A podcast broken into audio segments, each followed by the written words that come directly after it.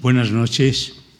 En el formato que la Fundación Juan Mar, a quien agradezco mucho esta invitación, eh, tiene, en realidad eh, se trata de, volver sobre la obra del protagonista, que es en realidad el escritor, el, que actúa, en este caso, quien les habla, como crítico, como eh, estudioso. Ciertamente somos ancilares, esto es, estamos sirviendo a la manera de interpretar, de leer e incluso de eh, vivir eh, la literatura de los creadores, en cierta medida, en términos eh, no... Edward, Edward, Said, en, un texto que se le cita poco, hablaba de, la crítica, del crítico como parásito, en términos positivos. Eduard Said lo decía en términos positivos, no negativos, pero que en cierta medida eh, eh, quien actúa como crítico, como profesor o como intérprete, en cierta medida depende absolutamente y tiene que ser así. Eh, ciertamente mal, mal andaría la cultura o si lo secundario viniera a ser primario. Lo primario es la obra de los escritores y lo secundario, pues, pues los demás. Y por lo tanto, eh, mi lugar aquí es en la medida en que pueda propiciar eh, el, continuar el diálogo con uno de los escritores sólidos, de los, eh, de los escritores que llevan muchos años escribiendo, aunque Ignacio Martínez de Pesón tiene esa paradoja eh, de, llevar muchos años y ser un joven escritor. es una cuestión que se produce con algunos. Una de las eh, razones quizá de ello es que eh, si alguien mira la obra narrativa de Ignacio Martínez de Pisón, se da cuenta de que de dos condiciones que son convergentes, simultáneas, y que al mismo tiempo creo que aclaran su obra. Él es ya poseedor de un estilo. Es quizá lo que más cuesta a un escritor.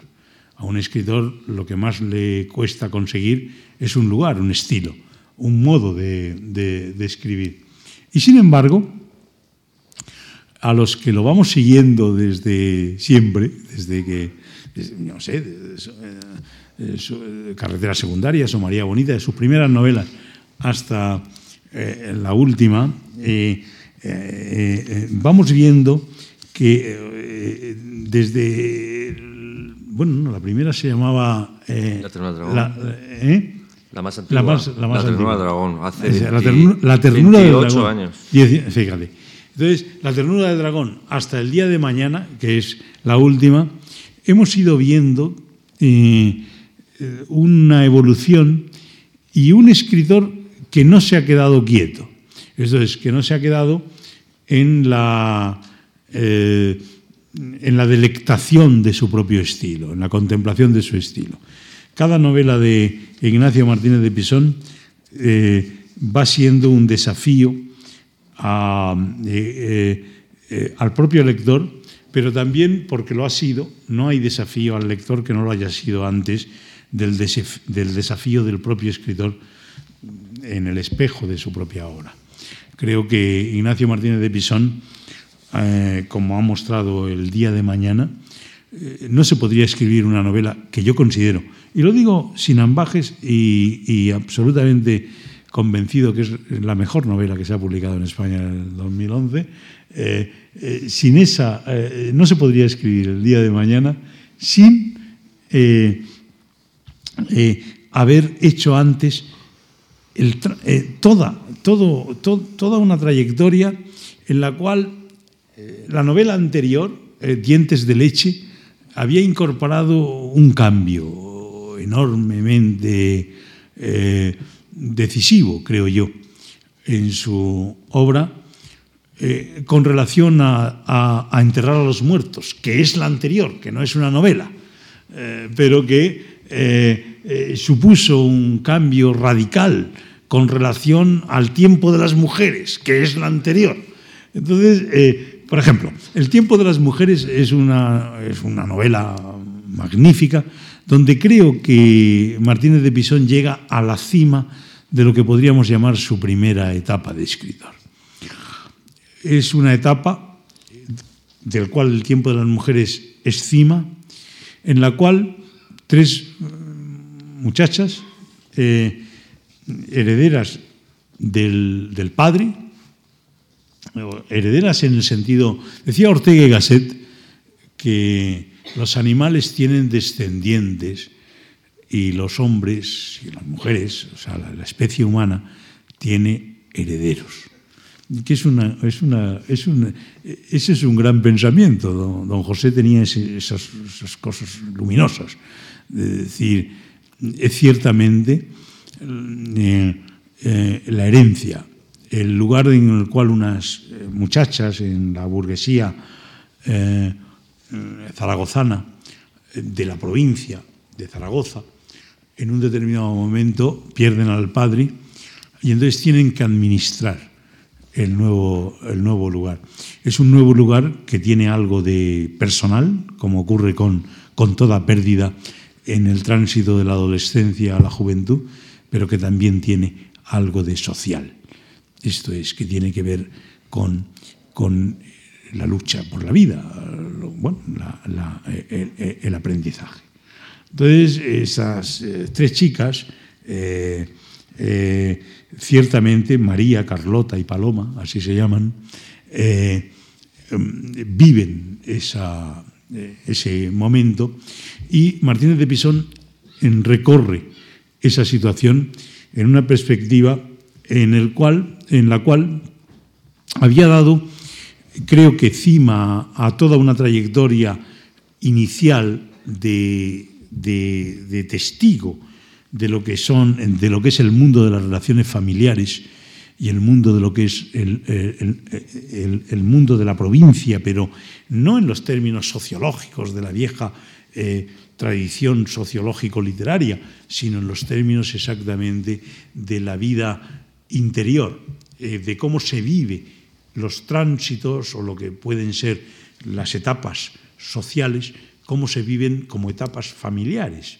Entonces, esa especie de ventana familiar al mundo, y creo que el tiempo de las mujeres era eh, la cima de toda una trayectoria.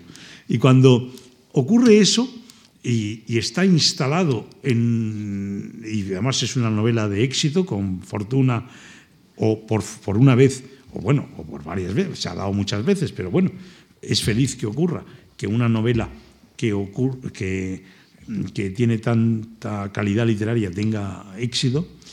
Mm, sin embargo, en la siguiente, Enterrar a los muertos, es completamente distinta. Enterrar a los muertos yo creo que significa un quiebro fundamental en la obra de, Ignacio Martínez de Pisón, porque es una narración, no es una novela, es una narración en la cual se persigue la verdad de, de un acontecimiento histórico, la suerte de José Robles, un brigadista internacional, profesor en Universidad Americana que viene a luchar a España en favor de la República y que es mm, y que desaparece. Y la novela es una indagación sobre esa separación, pues, perdón, sobre esa desaparición y desaparece en uno de los episodios quizá más oscuros, oscuros en el sentido de negros, de la, de la izquierda republicana española eh, porque ha sido, eh, en cierta medida, eh, mm, víctima de las luchas de poder en el ámbito republicano. Y entonces y ahí luego hay un hay una hay hay una recuperación, una búsqueda o una pesquisa como narrador de la verdad, de la verdad de la historia. Pero que es una verdad perseguida con perseguida con ahínco. No, no, no juega Martínez de Pisón con, con, porque a veces lo hacen escritores que empiezan a jugar con el elemento histórico. No, no, Martínez de Pisón se compromete con la verdad. Y entonces establece además un juego, eh, de, un juego literario eh, vinculando esa pesquisa o esa búsqueda también a cómo e, esa desaparición de Robles fue importante en la relación de John Dos Pasos, que fue traductor de, mm, perdón, que Robles había sido traductor de, John Dos Pasos, ¿no? y, Hemingway. Y entonces se ve un poco lo que era el ambiente de los intelectuales asociados a, las brigadas internacionales. Entonces, esa novela, perdón, novela no, esa narración que se instaura como una de las primeras mm, eh, raíces de lo que luego sería la crónica histórica, mm, que otros han seguido. Por ejemplo, Javier Cercas lo, ha hecho, u otros luego lo han seguido, pero que Ignacio Martínez de Pisón fue pionero en, esa, en ese descubrimiento de la de la, de la capacidad que la literatura tiene para contar la historia de otra manera. No la historia de los historiadores, que está bien, sino la historia de las vidas, eh, por, así decirlo, vidas contadas, pero que al mismo tiempo son muy respetuosas porque ahí hay un narrador que no juega, sino un narrador que indaga, que busca, em, que busca la verdad. Esa novela, desde mi punto de vista, perdón, esa narración no novela, creo que supone un cambio real, radical, en la trayectoria literaria de, Ignacio Martínez de Pisón, porque la siguiente, Dientes de leche, eh, eh, no pasa, en, o sea, enterrar a los muertos no ha pasado en vano. Dientes de leche eh, es la historia de un, de un fascista italiano y su familia, de esos que vinieron a luchar en España a, favor de, las tropas de Franco, pero que... Y luego hay una imagen que es la que abre la novela, que es soberbia, soberbia en la cual em, eh, en Zaragoza em, cada vez van viniendo menos gente, pero una serie de, antiguos fascistas se reúnen para, Mm, simultáneamente, o sea, para hacer homenajes a aquella eh, esto. Entonces ese, ese, ese incipit de la novela en la cual es un mundo anacrónico que en realidad se ha ido, pero que va sembrando la historia familiar de liberación de ese peso. En cierta medida, Dientes de leche es una apuesta decidida por la libertad que van consiguiendo los herederos con relación a la herencia del padre, eh, con relación a... Y esa especie de, ganancia de libertad eh, mm, creo que es finalmente eh, la crónica. De, en, cierta medida, ahí Martínez de Pisón lo que había iniciado en, Enterrar a los muertos lo continúa. Enterrar a los muertos era, era una crónica histórica, una búsqueda de un episodio histórico, sin embargo Dientes de Leche ya tiene el talante del novelista en el cual la crónica permanece fuera, pero él, él hace una especie de convergencia entre lo que había sido las historias familiares y la historia de España. Entonces, Dientes de Leche, las dos líneas de Martínez de Bisón se juntan. La historia mm, de España y eh, la historia eh, de la familia y cómo una familia vive en, el seno de sus propias relaciones, de sus propias perplejidades, de su propia necesidad de separarse del Padre, pero no odiarlo, no, sino eh, con todos esos conflictos familiares que van significando la vida. Y allí en Martínez de Pisón da una, una por así decirlo, una, gran novela, una gran novela, Dientes de leche. Y cuando eh, este crítico que ha tenido que eh, ha tenido, no, lo ha hecho con encantado de la vida. Quiero decir, iba asistiendo mm, a cada novela eh, y esto y me ocurrió una cosa. Ahora preparando preparando esta esta pequeña presentación me ocurrió una cosa que no me ocurrí, que no me había ocurrido. vi las críticas que yo le había hecho. Entonces digo, bueno, José María, acude a las críticas, acude a las críticas. Y entonces me sorprendo repitiéndome en una frase. Martínez de Pisón ha dado su mejor novela o ha dado su mejor obra. Tres veces lo he hecho. Enterrar a los muertos dije, es la mejor obra de Martínez de Pisón. La siguiente, dice de leche, es la mejor obra de Martínez de Pisón. Y la siguiente, el día de mañana, también lo dije, es la mejor. No es malo que un crítico tenga que decir a cada novela nueva, es la mejor. O sea que ahora yo, ahora viéndolo decía, te has repetido, pero no, en cierta medida no es repetido, sino ir viendo cómo un escritor ciertamente está consiguiendo dar a cada novela su propio acento y su propio paso. Y llegamos, por tanto, al día de mañana, que es la última, que es la última suya, en, el cual, en la cual también hay una crónica. También hay una crónica de la transición, también hay una crónica de la vida de España, pero a partir de la, de, la historia de Justo Gil, que es un confidente de la policía. Bueno, un, confidente, un chivato, ¿no? Y que. Mm, pero mm, eh, Martínez de Pisón no hace una crónica como había hecho las anteriores, sino que la novedad de esta novela fundamentalmente es la calidad perspectivística. Mm, no sé, ahora en el diálogo le voy a hacer una pregunta acerca de Henry James.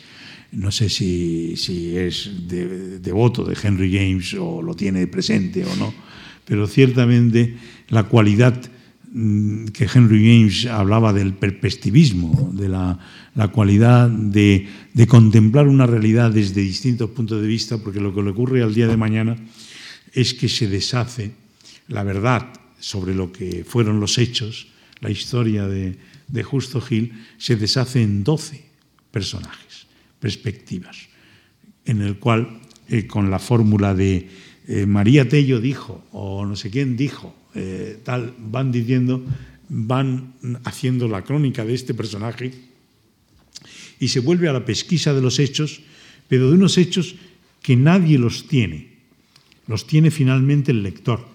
Y el narrador es cada uno de los personajes y el autor permanece, por tanto, como eh, administrador de ese conjunto de perspectivas de lo que Henry James llamaba las ventanas de la ficción. La realidad tiene ventanas y ciertamente no hay una sola ventana desde la cual la realidad pueda ser aprehendida. Yo creo que Ignacio Martínez de Pisón nos ha dado una lección con esta novela de gran novelista. Y bueno, pues mm, con esta presentación yo termino eh, eh, mostrándome feliz de poderlo decir públicamente, eh, que creo que Ignacio Martínez de Pisón es uno de los grandes escritores que España tiene ahora y que ciertamente, además, no se ha regodeado en su propio estilo o, ha terminado en, repetir fórmula, sino que se le ve inquieto, se le ve en cada novela buscando el, otro lugar eh, de la realidad, el otro lugar del estilo desde el cual contemplar esta historia familiar y social que va configurando nuestra vida. Bien, Ignacio, pues eh, creo que ahora... Muchas gracias por tu presentación, José María. Em, hemos comido juntos hace un rato y nos hemos acordado de cuándo nos conocimos. Y hoy se cierra un círculo que se abrió aquel día. Eh, íbamos a, a participar en unas mesas redondas en Madeira. Es un sitio bastante peculiar para hacer una mesa redonda sobre literatura española, de hecho tan peculiar que no teníamos ni público. O sea, en nuestras mesas redondas éramos los propios eh, miembros de la mesa redonda, eran el público de la siguiente mesa redonda. ¿no? Eh, pero el caso es que coincidimos en el aeropuerto de Lisboa y me encontré con... Inmediatamente reconocí que era un crítico literario o un profesor porque llevaba un libro. Cuando alguien lleva un libro es que es un profesional de la literatura. y, no llevaba un libro cualquiera, llevaba un libro que era Romanticismo, de Manuel Longares, que está por aquí. Y eh, en aquel momento pues, eh, se inició una amistad intermitente, porque no nos vemos mucho, pero nos vemos con eh, cierta regularidad, una o dos veces al año. Y se inició también una afición por una lectura, que es la de, la de Longares, que está por aquí, y a quien hoy he conocido, ¿cuántos años después? ¿10 años? ¿11 años? 12 años después, ¿no? Eh, he conocido al autor del libro que en ese momento estaba entreteniendo las esperas de, José María en el aeropuerto de Lisboa. Eh, y otra cosa curiosa que descubrí entonces es que hay gente que bebe pipermín. Yo siempre había pensado que el pipermín lo tienen en los bares solamente para limpiar los palitos esos con los que revuelven los gin Ya no, ya no hay pipermín en ningún lado, ¿eh? Yo ya no lo pido. Bueno, efectivamente el que bebía pipermín era él. y de entonces ahora, la verdad, eh, me, alegra mucho saber que uno de los críticos importantes y, más eh, reputados eh, de la literatura española pues haya seguido mi evolución como escritor. Entonces éramos los dos colegas en el ABC Cultural, tú sigues haciendo críticas. Yo ya la, verdad es que lo acabé dejando, a pesar de que creo que es una actividad muy enriquecedora. O sea, a mí me, gustó mucho ser crítico durante unos años. Me gustaba mucho em, no solo leer los libros, sino pensarlos. O sea, leer los libros para escribir sobre ellos. No solamente leer los libros para disfrutarlos, para dejarse llevar, sino para, para intentar adivinar la intención última del escritor y a partir de ahí ver en qué medida había conseguido que esa intención se viera eh, realizada ¿no? o llevada a cabo de una manera plausible. Y en aquella época los dos colaborábamos en el mismo suplemento, el de, en, el, en el ABC Cultural, y, creo que efectivamente fue una, una, una, gran experiencia. Y sí, bueno, para mí sigue siendo un gran suplemento. Creo que, lo estáis, que hacéis un, un, suplemento excelente y que hay muy buenas, muy buenas firmas en el, en el ABC Cultural. Y me siento pues, muy halagado de pensar que José María Pozuelo em, pues, ha seguido mi obra con esta puntualidad, ¿no? porque yo creo que has escrito de, de todos mis últimos libros. Sí, sí, y, un, y escritor pues a lo máximo a lo que puedo aspirar es a eso, ¿no? a, que cada libro sea el mejor. O sea, que efectivamente cuando alguien escriba sobre, sobre, tu, sobre tu último libro, pues que tu último libro sea mejor que el anterior, ¿no? y que el anterior haya sido mejor que el anterior. Y uno confía en que, en fin, que esa evolución siga. Eh, el día que Pozuelo diga, este ya no me parece el mejor, entonces ese día habrá empezado mi decadencia y Pisón tendrá que replantearse su eh, actividad profesional. Em, yo em, al mismo tiempo que es una virtud, porque llevar tantos años dedicándome a, una actividad tan apasionante y tan placentera como es escribir libros, es también una actividad que me ha expuesto. Es decir, que yo, al haber publicado libros tan joven, al haber empezado con 23, 24 años, digamos que ahí están Todas las fases de mi evolución, de mi formación como escritor están a la vista. Cualquiera puede coger algún libro mío antiguo y ver cómo era ese escritor que estaba sin hacer. Ese, chico joven que quería ser escritor y que escribía, pero que todavía no sabía muy bien qué tipo de libros quería escribir, qué tipo de escritor quería ser. Y desde luego en aquellos primeros libros, hablo de los años 80, pues eran libros eh, donde yo lo que hacía ejercicios de estilo, lo que intentaba era aprender. Yo recuerdo mi primer libro de cuentos que se llama, se llama Alguien te observa en secreto. Tiene cuatro relatos y cada uno de esos relatos parece de su padre y de su madre. Es decir, no hay, detrás no hay un autor, hay, un, un escritor que sabe escribir relatos de diferentes estilos, relatos, relatos que podrían ser eh, firmados por diferentes autores. Todavía estaba ahí un escritor que no sabía cuál de esos cuatro escritores podía ser. Que finalmente además creo que no he sido ninguno de esos. En aquella época me gustaba mucho la literatura, digamos, de corte fantástico. Eh, me gustaban mucho los cuentos que tenían un final así muy redondo, muy sorprendente, muy efectista. Y, aquellos relatos tenían mucho que ver con una tradición que era la tradición, digamos, de Julio Cortázar, o digamos del, cuento eh, del género breve en esa tradición inaugurada por Poe y que luego a nosotros nos llegó sobre todo a través de ciertos escritores latinoamericanos del boom y que mi generación pues se empapó de, ese tipo de literatura y fuimos muchos los que hicimos cuentos y digamos cuentos de ese estilo particular o de ese género particular.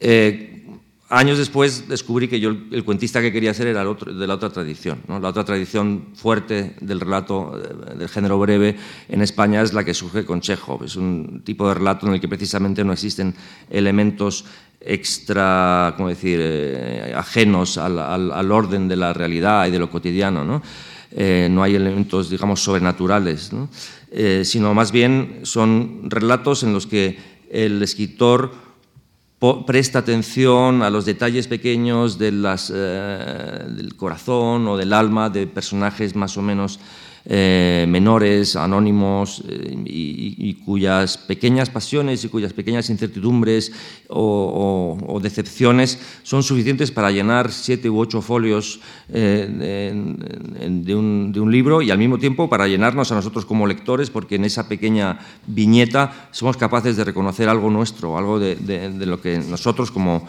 seres humanos podemos haber vivido o haber experimentado o quizás experimentemos en algún momento más adelante.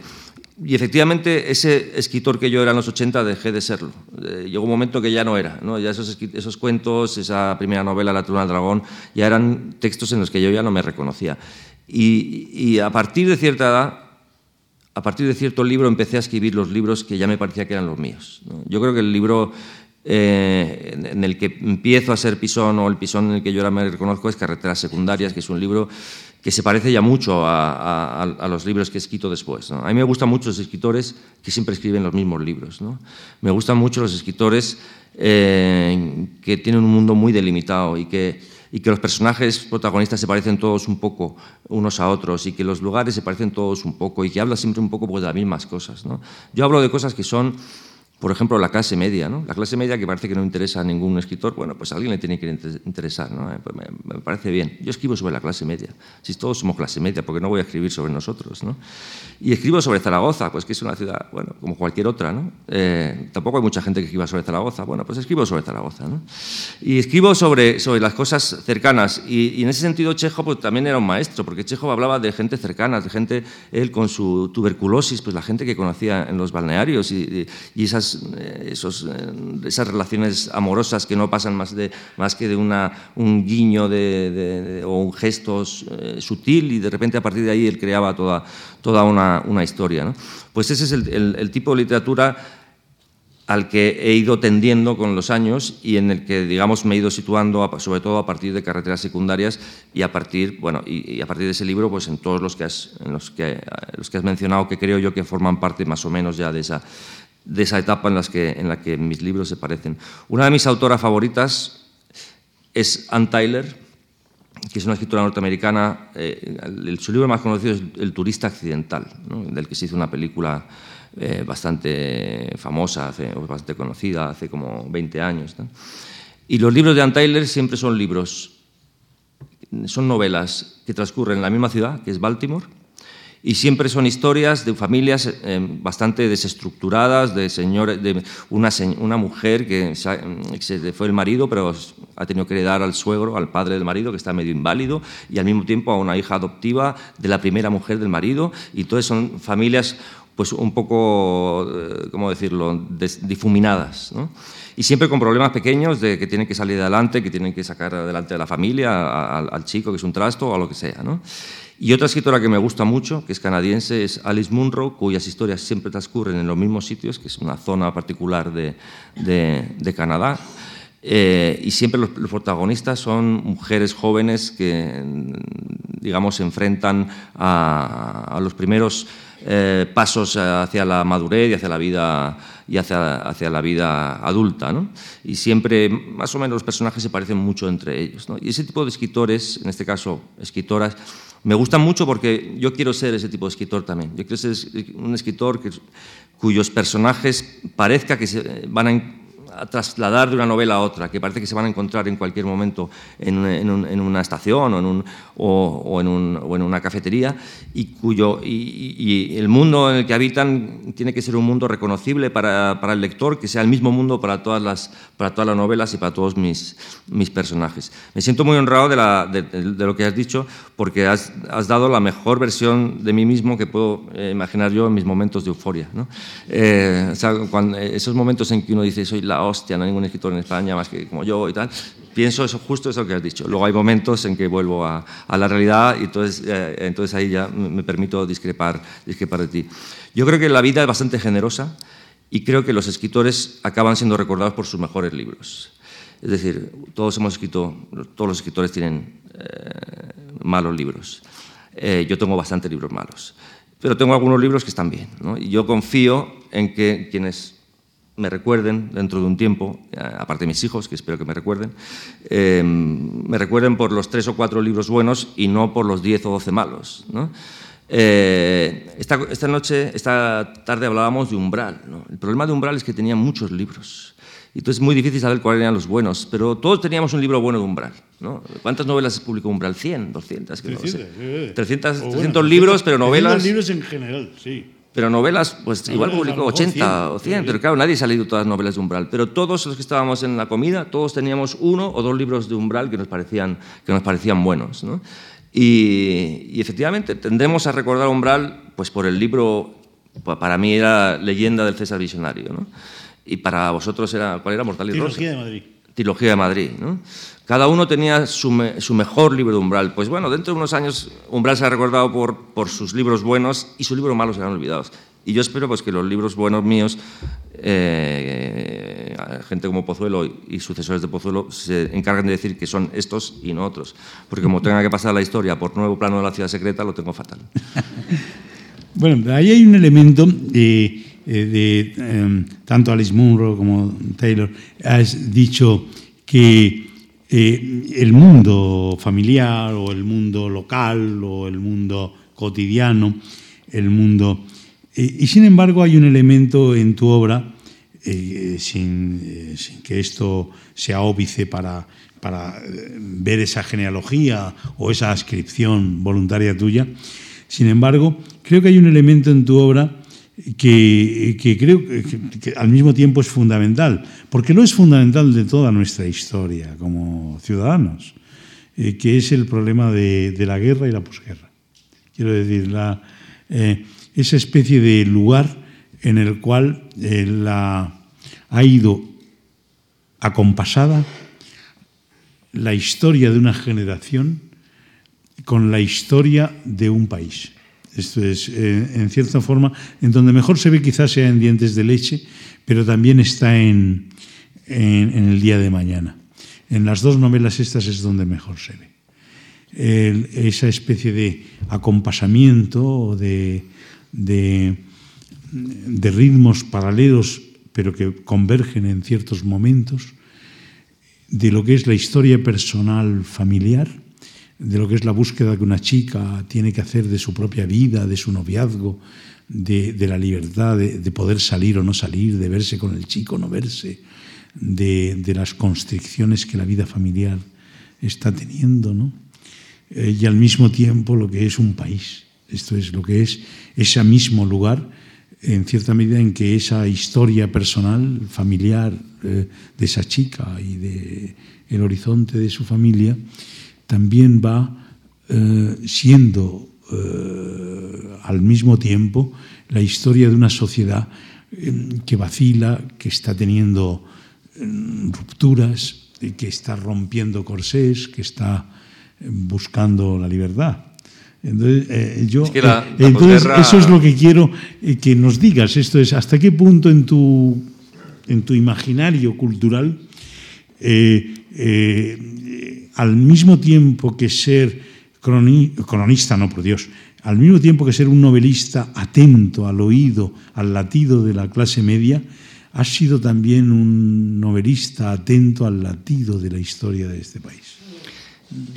Para mí, la, posguerra no acaba hasta el 23 de febrero del 81, es decir, que los mismos militares que estaban eh, intentando secuestrar otra vez la, la soberanía popular eh, eran militares que habían ganado la guerra. ¿no? Es decir, que eh, desde el 36 hasta el 81 parece que son muchos años, pero es que sigue, seguía siendo más o, menos, más o menos lo mismo. ¿no? Solo a partir del golpe de Estado del, del 81, digamos que se da definitivamente por cerrada esa larga, larga etapa histórica.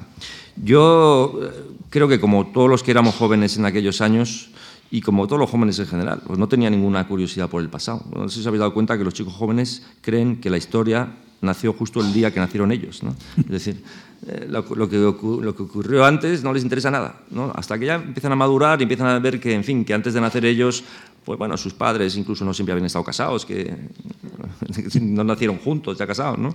Y que, y que sus abuelos también les pasaron cosas, ¿no? Y entonces, a partir de cierta edad, uno empieza a tener cierta curiosidad por el, por el pasado, pero el, el, el joven tiende a creer que la vida, que el mundo ha empezado con ellos, ¿no? Y, sin embargo, a medida que te haces mayor, te das cuenta de que tu mundo es producto de algo anterior ¿no? y que tienes que buscar las razones de lo que está ocurriendo, tienes que buscarlas en, el, pasado. Eh, nuestro, nuestro pasado, los que tenemos más de 50 años, eh, tenemos que ir a buscar esas raíces en la guerra civil, ¿no? la España en la que crecimos. Yo nací en el año 60 viví mis primeros años en Logroño porque mi padre era militar, estaba destinado en Logroño, lo cual quiere decir que era casi como está en el año 50, ¿no? porque Logroño iba como con 10 años de retraso con respecto a, otras cosas, ¿no? realmente. Y entonces era vivir era, era vivir una posguerra, o sea, era vivir una, una, etapa que ahora a mis hijos les parece bastante inconcebible que, que, ¿no? que, que esté todavía aquello eh, tan cerca. Y sin embargo, a mí eh, la curiosidad por todo aquello se me despertó bastante tarde.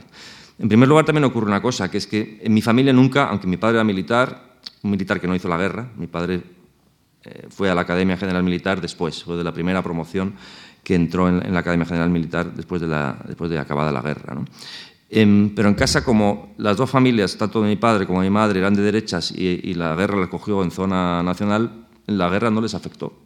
Simplemente, bueno, fueron tres años que vivieron con restricciones de comida y esas cosas que pasaban en, en, en la zona nacional, pero, pero poco más. ¿no? Y no sufrió mi tragedia, o sea, mi familia la tragedia que sufrieron muchas familias españolas que por un lado o por otro sufrieron el gran zarpazo que supuso la, guerra civil. Entonces, para mí la guerra civil como objeto de curiosidad es un objeto de curiosidad bastante desvinculado de mi propia experiencia biográfica y familiar, ¿no? sino que ha sido algo que me ha interesado después y porque nos afecta a todos, porque afecta a la historia colectiva, no tanto porque me haya afectado a mí personalmente, mi familia, eh, ni a nadie realmente eh, próximo. Pero es muy difícil pensar, yo sé que parece que hablar de la guerra civil es como una pesadez, ¿no? siempre se dice, ah, más películas sobre la guerra civil, más novelas sobre la guerra civil. En realidad tampoco se hacen tantas películas sobre la guerra civil, tampoco hay tantos libros sobre la guerra civil. Y, si se hacen, y si se recuperan algunos libros sobre la guerra civil es porque igual vale la pena. Yo no sé, un autor como Chávez Nogales hasta hasta el año 90 y pocos, aquí no sabíamos que había existido un libro que se había publicado en Chile eh, que se llama Sangre y Fuego y que es uno de los mejores libros sobre la guerra civil. Y, ahora mismo, pues Chávez Nogales, del que prácticamente no se sabía nada, más que era un taurófilo que había escrito una, biografía de, Belmonte, ¿no? me parece. Pues ahora que ya se ha redescubierto después a ese, escritor, ahora se le celebra como el escritor grande que fue y que tuvo un, largo periodo de, inexistencia para, la industria editorial española. ¿no? Y sin embargo ahora tiene muchos lectores y ese redescubrimiento ha sido, ha sido, la verdad, providencial. ¿no? Y creo que es uno de los grandes, grandes libros sobre la guerra civil. Pues gracias a que ha habido curiosidad por la guerra civil, hemos recuperado a un gran escritor como es Chávez Nogales, que estaba olvidado. Y gracias a que está Chávez Nogales veo que sigue habiendo mucha gente a la que le interesa, a la que le interesa eso. Yo, sin embargo, la guerra civil, yo llegué a ella un poco pues, por casualidad, por curiosidad y por...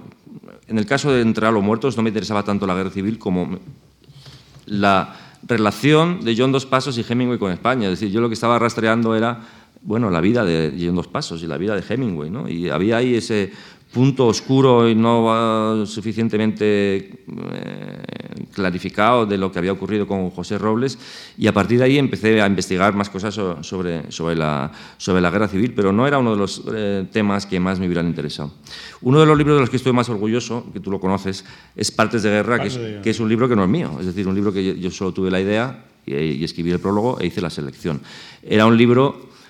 Eh, se me ocurrió que se podía hacer una especie de novela colectiva sobre la guerra civil, a, base, de relatos mm, escritos por eh, autores de diferentes generaciones, de diferentes eh, ideologías, de, diferentes zonas de España, también de diferentes idiomas, lenguas españolas, y a partir de ellos, ordenados de una manera más o menos cronológica, empezando desde más o menos el 18 de julio del, 36, ir eh, pues, completando un puzzle en el que, en el, que el lector pues, acababa teniendo una visión general ¿no? de lo que había sido la guerra civil, pues para esos, ya no me acuerdo cuántos escritores eran, pero eran como treinta y tantos escritores. Y ahí había unos cuentos maravillosos, algunos de ellos, la verdad, ya fuera de circulación, algunos de ellos muy poco conocidos.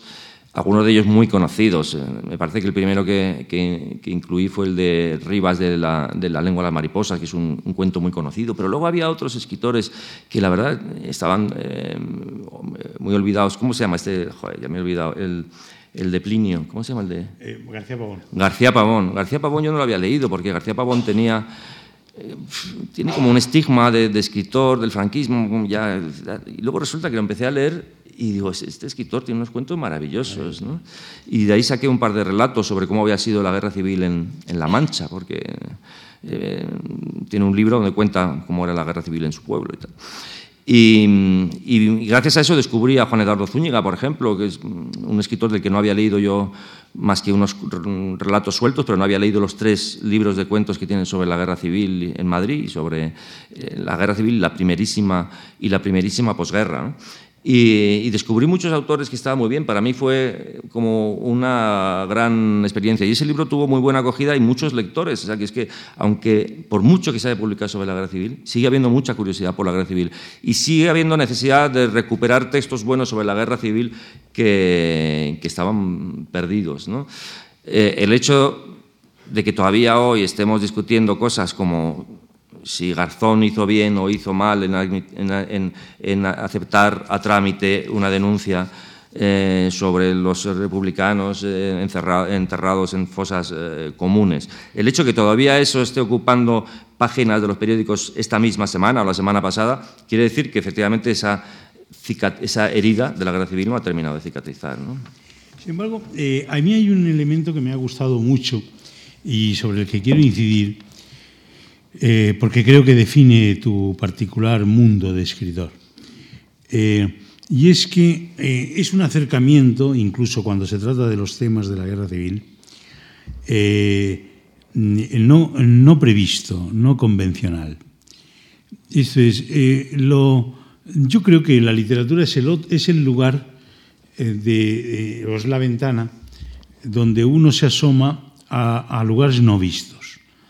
Eh, lo peor que le puede pasar a un escritor es que uno empiece a leerlo y ya lo tenga visto, ya, bueno, ya eh, vayas en cierta medida reconociendo el paisaje. Bueno, pues esto está bien, sí, esto, bueno, pues se corresponde con lo que yo veo, espero o sé. El escritor, el buen escritor, es aquel que se asoma a esa misma realidad y te saca de lo previsto, incluso de lo convencional, incluso de lo, de lo, incluso de lo políticamente correcto. Eh, y ciertamente a mí, ya que has dicho esto y has sacado el asunto, eh, creo que una de, los, de las líneas de fuerza de tu estilo literario, que por eso es tan literario, es la capacidad de haberte situado frente a personas y personajes, pero personajes que no son simplemente trasuntos de esquemas, esto es, buenos, malos, eh, puros e impuros, eh, verdadero, o sea, eh, en cierta medida, Justo Gil, que es un policía confidente de los grises, al final en la novela vas descubriendo que el narrador, eh, perdón, el narrador, los distintos narradores, pero también el autor, en tanto va componiendo el mosaico, se va dando cuenta de que, es una criatura, una criatura no solo literaria, también humana, y que logra ser literaria porque ha sido humana. Ese tránsito mm, que nosotros hemos aprendido con Galdós, antes con Cervantes, eh, luego con Galdós, eh, que implica una especie de, de comprensión o una especie de, de mirada, que no es la mirada convencional del que mira el asunto literario de la guerra civil o cualquiera de ellos desde el presupuesto, ¿no? sino yo creo que eso es característico de tu estilo. El, el hecho de, de, haber intentado apresar la verdad de las criaturas. Este que es, este que es, de, que es un guardia de no sé qué, el otro que es... Eh, eh, eh, y que, o incluso ese conflicto que se da en enterrar a los muertos con diferentes mm, personajes que, que están administrando ideologías, pero que finalmente son personas, y son personas con sus contradicciones, y que son personas... yo creo que esa es la mirada del novelista, y creo que finalmente la única forma de atajar, perdón, de asediar, pero también de atajar los problemas y los conflictos y los debates inútiles o estériles, es la mirada literaria en la cual alguien comprende los contextos y las situaciones en los cuales los personajes han sido antes criaturas. Mm. Fíjate que me estoy acordando de una frase que se, bueno, se le atribuye a Stalin, no sé si exactamente, no sé si es suya, que es una frase terrorífica que dice, la muerte de un hombre es una tragedia, la muerte de un millón de hombres es simple estadística. Y esta frase la tenía muy presente cuando escribía lo de, lo de José Robles, porque en el fondo lo que estaba haciendo era extraer a Robles de ese eh, territorio siniestro de la estadística y decirle, no, es que este señor, este señor tiene un nombre, tiene un apellido, tiene una tragedia, ¿no? y, merece, y merece nuestra atención, ¿no? y merece mi atención, por lo menos. Y creo que hay, eh, en mi perspectiva sobre Robles, del mismo modo que en mi perspectiva sobre los personajes de las novelas, hay una visión compasiva. ¿no? Quiero entender, no quiero justificar, es decir, no quiero em, legitimar comportamientos, pero quiero comprender por qué la gente hace lo que hace, por qué se equivoca como se equivoca. Hay cierta piedad, incluso por gente que no lo merecería ¿no? en, la, en la vida real, pero incluso esas personas yo creo que el escritor tiene la obligación de intentar entender por qué hicieron lo que hicieron o por qué hacen lo que hacen, incluso aunque hagan cosas horribles. ¿no? Pero no siempre hacer cosas malas nos hace malos. ¿no? Hacer, hacer cosas malas no obligatoriamente, no necesariamente nos vuelve, nos vuelve malos. Em, otro de los libros eh, de los autores españoles que he leído recientemente y que me han gustado mucho es, Fernando Aramburu. He leído el último libro, Años Lentos, que me me ha gustado muchísimo. Y es también bueno, la historia de alguien que reconoce un error. ¿no? Bueno, es, una historia de, como de una especie de infancia siniestra en San Sebastián en los años 60. ¿no? Y hay un momento en que habla el autor. ¿no? Digamos que esa familia recibe el rechazo social porque el chico de esa familia, o uno, bueno, por influencia de un cura se hace medio tarra, al final acaba entrando en ETA, pero al final el chico tiene poco poca fortaleza y poca fuerza y, en fin, acaba negociando con la policía para poder volver, a su casa y se le considera un chivato. Y entonces un poco todo el barrio condena a, la familia, no solo al chico, sino hay una, una, condena social hacia la familia, incluido el padre. Y hay un momento en que habla alguien que parece que es el propio Fernando Aramburu, y entonces está como reconociendo una cosa, una, una, una culpa. Dice que una vez se encontró con ese señor en el autobús y que el señor, al que conocía de vista del barrio, le miró como para saludarle y él puso su peor, su peor cara, su cara más amarga y le desvió y, volvió la, cara para otro lado y le negó el saludo. ¿no?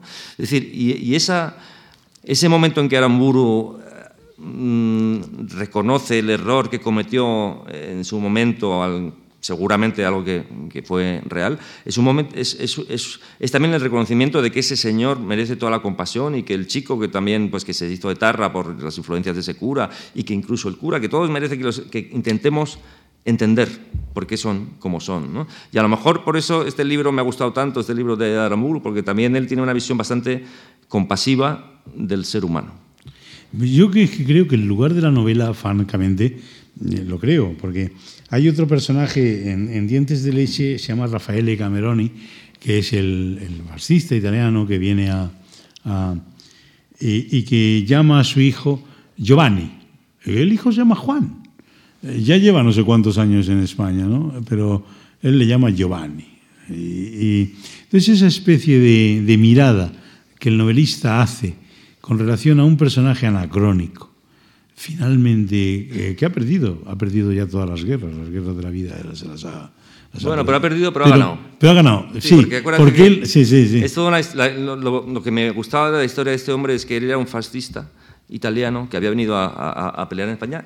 Y esa fue la última victoria de los, de los fascistas. Es decir, los fascistas habían eh, ganado la guerra civil española porque ellos estuvieron del lado de los vencedores, pero luego perdieron la guerra mundial ¿no? y Mussolini pues, fue eh, ejecutado.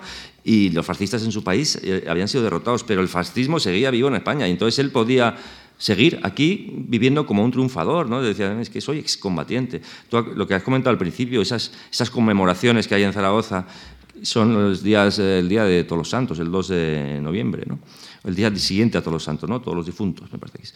Em, ahora ya no es, ¿no? Ahora ya esas conmemoraciones son de, de confraternización entre los italianos y los españoles. Es una, no, hay más que no sé, una misa y unos cantos, pero en un momento dado, hasta no hace mucho tiempo, era una conmemoración fascista. ¿no? Es decir, que todavía yo cuando fui a, asistir a esa conmemoración, todavía había fascistas ahí, porque eh, estamos hablando, yo esta novela la publiqué en el año 2008. Pues igual yo estuve ahí en el 2006, ¿no? Y en el 2006, hace solo seis años, todavía había algún, algunos tíos disfrazados de fascistas. Y, bueno, de hecho, bueno, era un aquelarre aquello. O sea, había la conmemoración, digamos, el acto de confraternización entre italianos y españoles era una cosa normal, y entonces se iban todos y quedaban los falangistas y los fascistas, ¿no? Y eran como 10 o 12 que se ponían ahí con sus camisas azules, sus camisas negras, eh, todos los eh, aditamentos propios de, los uniformes fascistas y falangistas, ¿no? Y luego se ponían a cantar sus himnos con el brazo, con el brazo en alto. lo que pasa es que luego en la mano derecha tenían la, la cámara digital y era todo un poco ridículo, ¿no? Porque estaban todos así, pero haciéndose fotos, ¿no? Pero quiero decir que hasta hace no mucho tiempo, hasta el año 2006, todavía los fascistas se seguían reuniendo. Yo no sé si aún se reúnen, pero vamos, todavía eh, había ahí unos... Yo creo que después de tu novela... ¿eh? Y, recuerdo que había un veterano que iba con una silla con no sé cuántas medallas y una sillita de esas electrónicas. Eh, y hay, hay un elemento que, del que yo querría hablar, y es la... ¿Cómo lleváis los escritores?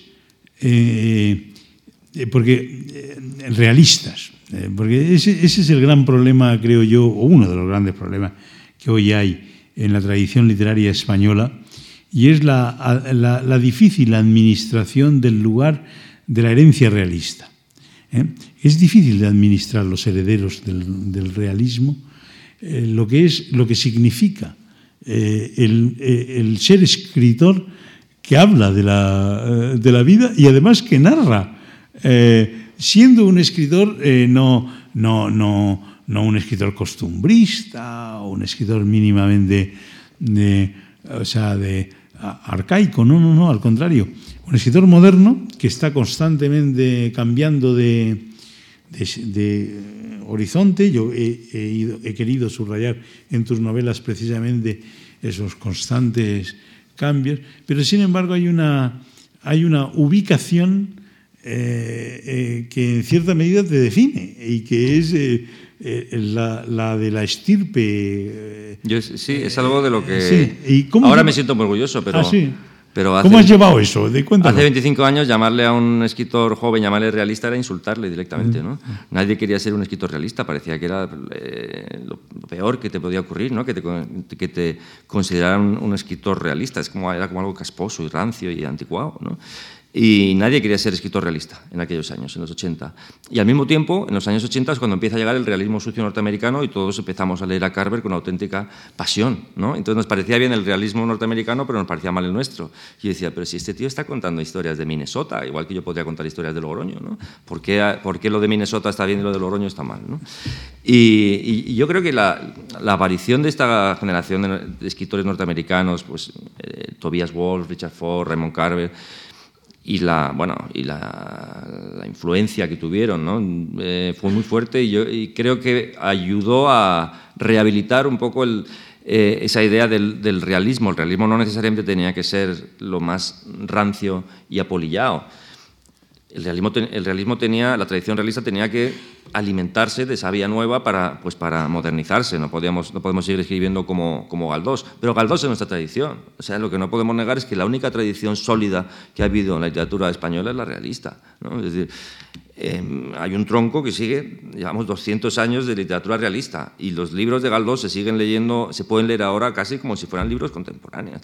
Y si tú lees a Jane Austen, que son, cuyos libros están escritos hace 180 años o 190 años, los puedes leer como libros absolutamente contemporáneos. Y lo bueno del realismo es, es, que es eso, que sabe, los buenos libros realistas saben acercar la vida al, al, al corazón del, del, ser humano. Y creo que por eso en literatura, aunque ha habido muchos movimientos em, pues, de experimentación, de vanguardia y tal, siempre se, vuelve periódicamente a, cierta tradición, la tradición, la tradición realista, la tradición de, escribir sobre las cosas que, vemos, las cosas que vivimos, las cosas la realidad en la, que, en la que nos encontramos, y que todos esos movimientos, en el fondo, lo que hacen es fortalecer esa gran tradición.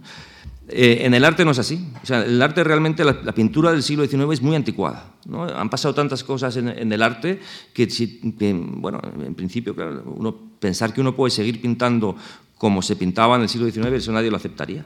¿no? Pero en literatura se puede más o menos escribir. Un señor podría escribir una novela a lo, a lo Tolstoy, bueno, Grossman, la novela de Grossman se considera la guerra y paz, de, se escribió cuando, en los años 60, ¿no? Es decir, no hace tantos años. Y, en el fondo son las mismas técnicas narrativas muy parecidas a las de Tolstoy eh, un siglo antes, ¿no? O casi un siglo antes, ¿no?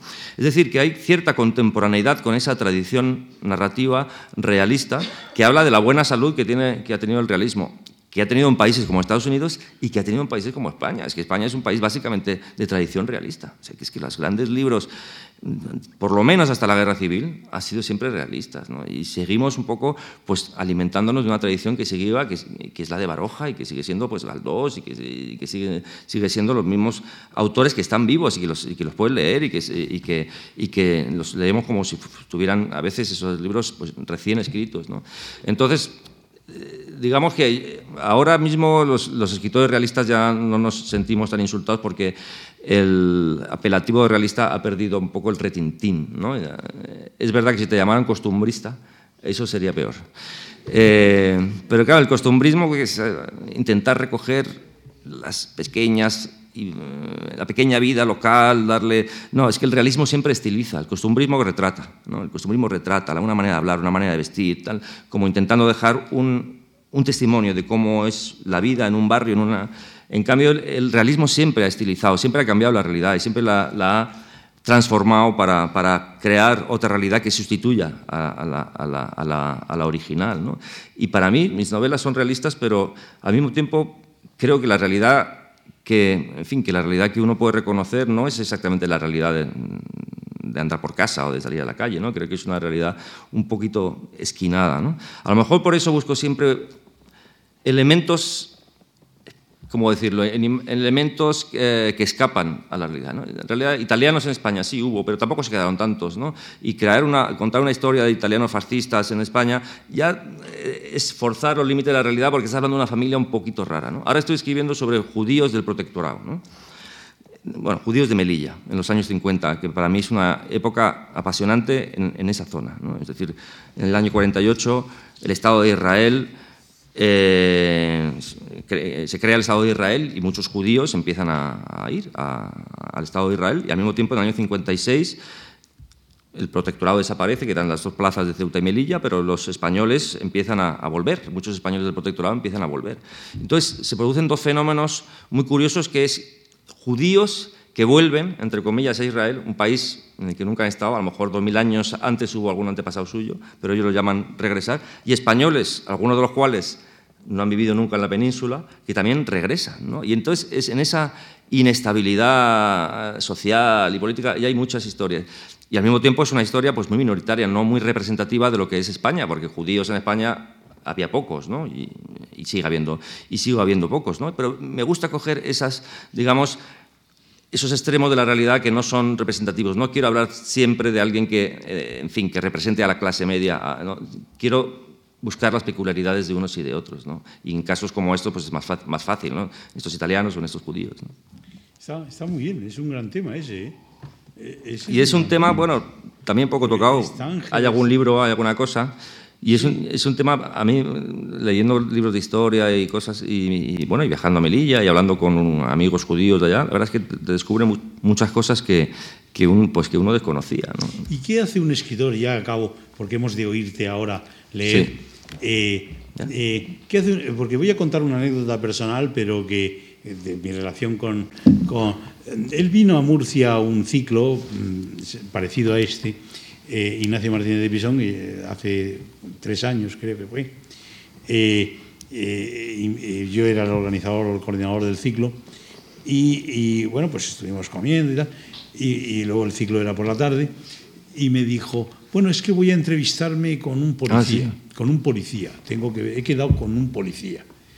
Eh, digo, con un policía de Murcia, ¿te has quedado? Tal? Sí, sí, sí, es que quiero preguntarle unas cosas. Eh, y yo, bueno, pues digo, bueno, pues estupendo, pues nada, luego nos vemos. Y así quedó. Y, y no supe más. Y entonces eh, resulta que ese policía, eh, bueno, no sé si, ya es lo que te pregunto, ¿qué hace un escritor con la realidad? Porque en la novela, precisamente la de El día de mañana, que, que es la última novela suya, esa formidable novela que ya digo que es decisiva y creo que es muy, muy- vamos, que es lo que en el, si- en el 2011 se ha publicado muchas muy pocas cosas de ese nivel, eh, eh, eh, trata de un policía, de, un policía secreta. Entonces, eh, lo primero que te, dos preguntas. Una, ¿tiene algo que ver con aquel policía que conociste en Murcia?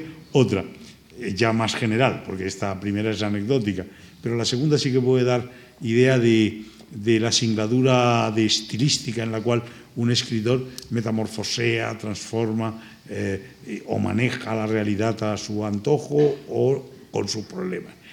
¿Qué, ¿Cómo esa indagación eh, te sirvió o no te sirvió para la novela?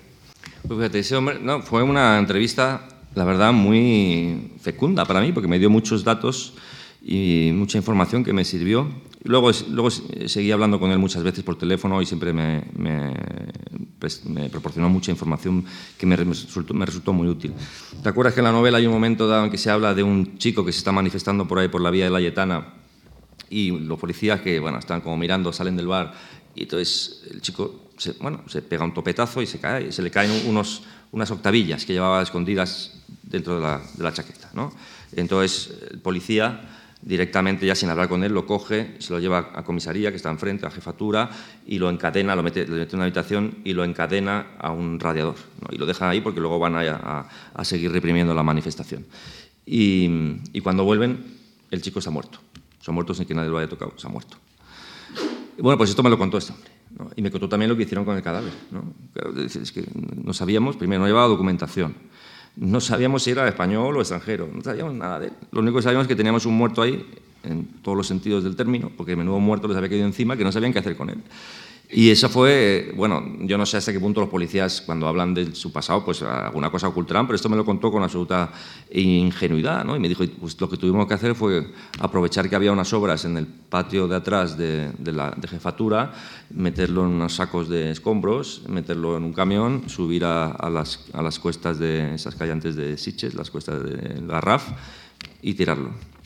Y dice, y el cadáver nunca apareció, por si, o si apareció, nunca nadie lo relacionó con nosotros, y ahí se quedó, ahí desapareció. ¿no? Entonces, la verdad es que me daba mucha, mucha información muy útil. Algunas historias, digamos, anecdóticas como esta, y otras informaciones útiles para hacer más verosímil esa realidad, sobre cómo son, cómo eran los interrogatorios, o cómo era eh, bueno, la relación que él tenía con, con, sus confidentes, ¿no? una relación de amistad, una relación muy curiosa, porque claro, uno piensa que es todo muy turbio, a veces el policía malo y el confidente eh, drogadicto y tal, dice, no, yo tenía confidentes que, con los que establecía relaciones de amistad, entonces ellos me contaban cosas, yo les protegía y, y bueno, ellos tenían cuidado de que no se supiera, ellos eran revolucionarios de verdad, pero al mismo tiempo pues, pues tenían que negociar y a uno, a uno de ellos incluso no solo estuvo pagando un sueldecillo, sino que eh, cuando ya vio que, que se iba a descubrir que era un confidente suyo, pues entonces le consiguió un cambio de matrícula para que siguiera estudiando en otro país, no sé qué, ¿no? para que siguiera la carrera, para que se fuera un añito fuera y así se quedara preservado de, en fin, de posibles eh, represalias. Y claro, este era un policía posterior a la época de los de las a la época de las torturas más fuertes, ¿no? es decir que eh, ahí había un, un comisario famoso por sus, por sus malos tratos y por sus torturas que se llamaba Antonio Juan Cresch, que es muy famoso y al que se ha dedicado un libro recientemente y que, y que bueno, tiene una historia muy peculiar este hombre, ¿no? porque él era, era un, franquista que había estado eh, condenado a muerte en la República, o sea, durante la guerra en Barcelona, y que luego fue uno de los grandes torturadores, pero luego fue un gran policía en el sentido de que fue, por ejemplo, el que, como un gran profesional, ¿no? es decir, que en sus últimos años de su, carrera como policía pues fue el que detuvo al Lute una de las veces que se escapó, eh, es decir, no solamente como, policía político hizo unas cosas, sino también como policía normal cuando llegó a la jefatura de Andalucía o antes en el País Vasco, donde fue destinado después de la muerte de Melitón Manzanas, tal. En fin, dentro de los parámetros de lo que era la policía, pues era un buen profesional. Y luego el régimen se lo cargó. Luego el régimen le atribuyó unos robos que no había cometido y lo utilizó un poco como un chivo, chivo expiatorio. ¿no? Pero en fin, el caso es que en la época de Kreis, que es hasta el año 68, se torturaba mucho. Y luego ya este que llegó justo en el 68 todo el mundo está un poco a, verlas venir, ¿no? Y dice, bueno, vamos a ver si no le ponemos demasiado la mano encima a este hombre, porque a lo mejor este, este, es un politiquillo y a lo mejor acaba siendo este presidente de la Generalitat o algo así. y lo cierto es que se les iba la mano menos en los últimos años del franquismo. A pesar de todo, el franquismo fue, acabó matando, ¿no? O sea, el franquismo es un régimen que terminó pues un poco a, sangre y fuego, como había empezado, y, un mes y medio antes de la muerte de Franco, pues hubo eh, unas, eh, unas ejecuciones.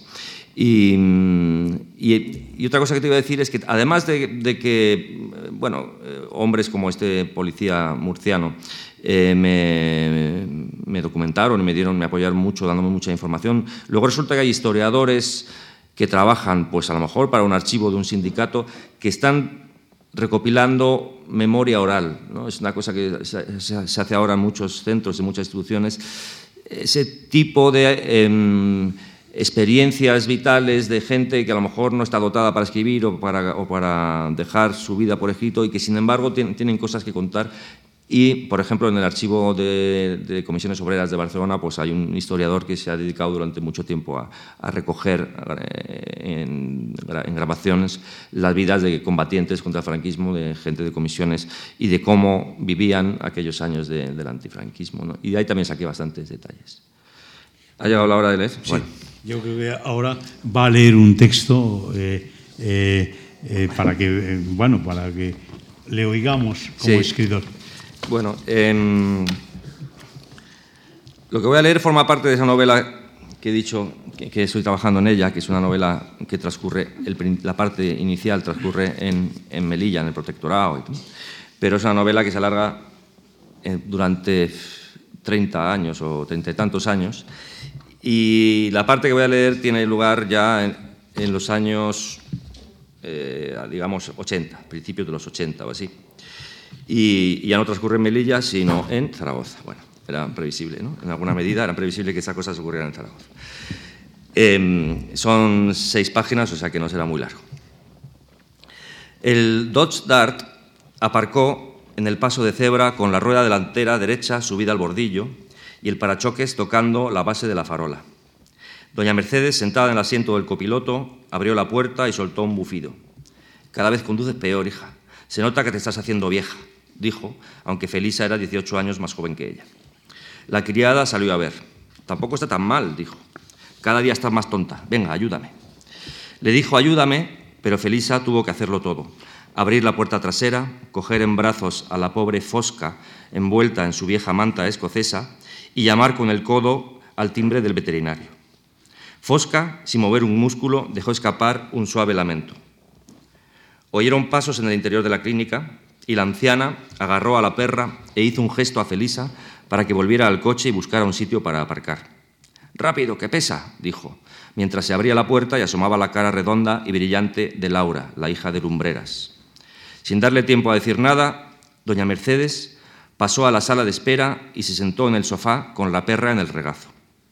La pared estaba decorada con fotos de perros de diferentes razas. Fosca, de raza indefinida, recogida en el callejón trasero de la casa cuando era solo un cachorrillo, no se parecía a ninguno de esos perros.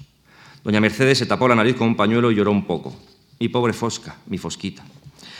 Laura, balbuceando frases inconexas, corrió a avisar a su padre, que enseguida se hizo cargo de la situación. Lumbreras era un hombre redicho y untuoso, con algo de sacerdote preconciliar. Se sentó al lado de la anciana y acarició el húmedo morro de la perra, que cerró los ojos con lentitud. En sus frases de consuelo había algo aséptico y maquinal que le restaba credibilidad. Mi querida Mercedes, me ha dicho mi hija que había llamado. Ya lo sabemos. A todos nos acaba, nos acaba llegando el momento, y a nuestras queridas mascotas también. Es un momento doloroso, pero más para nosotros que para ellas. Veamos. Mamas abultadas, sí. Llagas también. Decaimiento general, dificultades motoras, no se preocupe, no va a notar nada. Una inyección, un sueño ligerito que cada vez se va haciendo más profundo y ya está. La perra, como si supiera que estaban hablando de ella, abrió los ojos y miró a su dueña, que ahogó un sollozo. Mi pobre Fosquita, volvió a decir, se está dando cuenta de todo. Sé que es triste, pero si no hay más remedio. Doña Mercedes se puso filosófica. La muerte nos iguala a todos, animales, personas. A las personas las vuelve un poco animales y a los animales un poco personas, ¿no le parece? La perra, con esas orejas grandes y lacias y esos dientecillos montados, siempre había sido fea, y con la enfermedad aún lo era más. Yo creo que entiende lo que decimos, siguió diciendo la anciana. Si ahora se lanzara a hablar, no me extrañaría demasiado. ¿Se lo imagina? Se la imagina diciéndome, ¿por qué me haces esto con lo fiel que te he sido siempre, con lo que te he querido, con todos los momentos de felicidad que te he dado en estos diez años? Vamos, vamos, mi querida Mercedes, dijo el otro, agarrando a la perra y acunándola como a un bebé. La mujer sacudió la manta escocesa y la alejó de sí. Ese gesto pareció bastarle para recuperar la entereza. ¿Y qué se hace con un animal muerto? dijo guardándose el pañuelo en la manga. ¿Dónde hay que llevarlo? Usted no se preocupe. Nosotros, y aquí el veterinario hizo una señal en dirección a su hija, que asentía con aire afligido, nosotros nos encargaremos de Fosca. Se levantaron los dos. ¿Puedo? preguntó ella mostrando la palma de la mano. Claro. Doña Mercedes acarició despacio, muy despacio a la perra, y ésta emitió un nuevo lamento, tal vez el último. Muchas gracias. Y mándeme la factura, dijo la anciana con la voz quebrada. Laura, plegando la manta, la acompañó a la salida. Luego se reunió con su padre en la sala de intervenciones. La perra yacía en la mesa bajo una potente luz blanca. Mientras rebuscaba en los cajones del, instrumental, Lumbreras ni siquiera se molestó en atar al animal, que no tenía ni fuerzas para moverse y parecía haber aceptado su destino con mansedumbre. Colocó una jeringuilla desechable sobre la mesita auxiliar de aluminio y fue encajando uno a uno los dedos en los guantes de látex. Antes de romper el precinto la jeringuilla, echó un último vistazo a la perra. Fosca, fosca, dijo. Acercó el rostro a sus mamas y las observó pensativo. Luego, mirando al techo, las palpó meticulosamente. Laura se dio cuenta de que su padre acababa de hacer un descubrimiento inesperado. ¿Tú qué crees? preguntó sin esperar respuesta. La joven permaneció atenta. Lumbreras dejó pasar varios segundos antes de decir, no son tumores. Nueva pausa. Ahora fue Laura la que la interrumpió. Entonces, es leche. ¿Leche? Galactorrea, asintió el veterinario. Suele presentarse en el diestro avanzado del ciclo sexual. Y las dificultades motoras, quién sabe, un poco de fiebre, malestar general, puede ser cualquier cosa. Con un movimiento de cabeza indicó la calle. Mira a ver si la alcanzas, dile que vuelva. Había visto tan afectada a la anciana que la simple idea de alegrarle el día le puso de buen humor. Mientras mataba el tiempo acariciando a Fosca, se descubrió a sí mismo tarareando el brindis de la traviata. Oyó ruidos a su espalda y gritó, Adelante, adelante. Doña Mercedes, escoltada por Laura, avanzaba con expresión vacilante. El veterinario no reparó en que no llevaba consigo la manta escocesa. Adelante, repitió. La anciana parecía más bajita que unos minutos antes. Se detuvo a pocos centímetros de la mesa y observó a la perra, que la saludó con un débil movimiento de cola y un ronroneo casi inaudible. Buenas noticias, se trata de una falsa gestación, un embarazo psicológico, digamos. El silencio que siguió a esta declaración era solo eso, silencio. ¿Qué quiere decir? dijo finalmente doña Mercedes. Estas cosas pasan, a veces los síntomas se parecen tanto, nada, arreglado, que no coma nada durante las próximas 24 horas y procure que no se la ama a sí misma porque eso estimularía las glándulas. Por lo demás está perfectamente y aún puede vivir en buenas condiciones algunos años más. Lumbrera se quitó los guantes, haciéndolos restallar en el aire.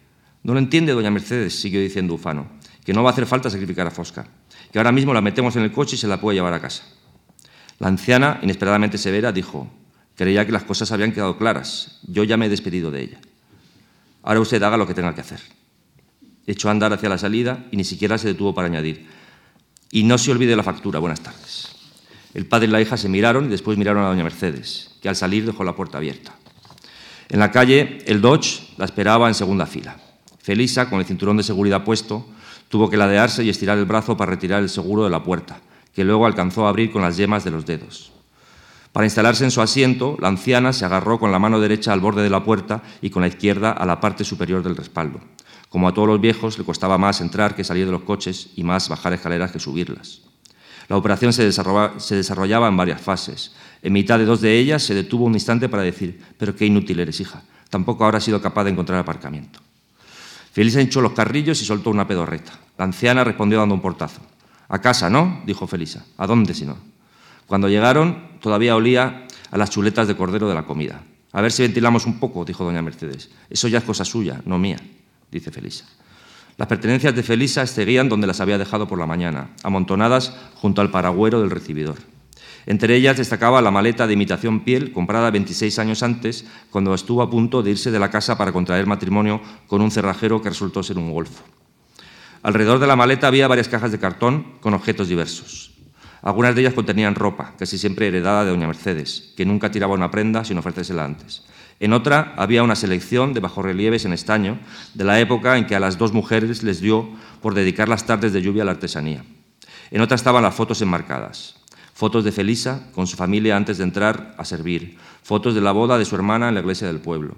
Fotos de sus sobrinos cuando eran bebés e o hicieron la primera comunión. Una foto del mayor de ellos jurando bandera. Otra del segundo en su viaje de novios a Florencia. Eran fotos de una vida posible. Y junto a ellas había pocas, muy pocas fotos de su vida real, su vida con doña Mercedes, reacia siempre a posar delante de una cámara. Toda una vida, suspiró Felisa, y luego para restar gravedad al comentario canturreo, toda una vida te estaría mimando. Doña Mercedes entró en la habitación que llamaban despacho y que desde la muerte de su marido, 17 años antes, había ido acogiendo todos los cachivaches que perdían su acomodo en el resto de la casa. Allí, entre una bicicleta estática, una colección de teteras marroquíes y una máquina de coser estropeada, estaba la cómoda en la que guardaban los papeles. Del cajón, superior sacó una cartilla de ahorros y una carpeta pequeña. Cuando llegó al recibidor, Felisa salía del cuarto de baño. El ruido de la cisterna recargándose concluyó, como siempre, con un gorgoteo algo ansioso. Le tendió la cartilla abierta por el medio. Esta es la última anotación, todo correcto, ¿no? Felisa, como una niña vergonzosa, bajó la mirada al suelo. Doña Mercedes le entregó también la carpeta. El coche ya está a tu nombre y el seguro pagado hasta junio. ¿Y para qué quiero yo ese coche con lo que consume? gimoteó la otra. Empezó a meter las cosas en el maletero del Dodge. Las cajas que no cabían fueron a parar al asiento de atrás. Y tú decías que no iba a caber todo, le reprochó la anciana desde el escalón de la entrada. En la parte de delante aún quedaba sitio y doña Mercedes le ordenó que fuera a la cocina y cogiera la cesta de las ciruelas claudias. ¿Entera? Entera, con lo que te gustan. Felisa obedeció y luego permaneció junto al Dodge sin saber muy bien qué hacer. ¿Necesita algo? ¿Quiere que le deje la cena preparada? dijo por fin. Doña Mercedes negó con la cabeza e hizo un gesto hacia el cielo como diciendo, vete ya si no quieres que te coja la noche por el camino. Felisa esperó aún unos segundos para ver si la señora tenía pensado darle un abrazo o pronunciar unas palabras de despedida. Como vio que no hacía el menor movimiento, se puso al volante del Dodge y se frotó los ojos húmedos. Llámame cuando llegues, dijo entonces la anciana. Esa carretera no me gusta nada. El coche arrancó y enseguida desapareció por la esquina de la guardería de las monjas. Doña Mercedes cerró entonces la puerta, fue al saloncito que daba al jardín trasero y se sentó en la mecedora a esperar. Muchas gracias.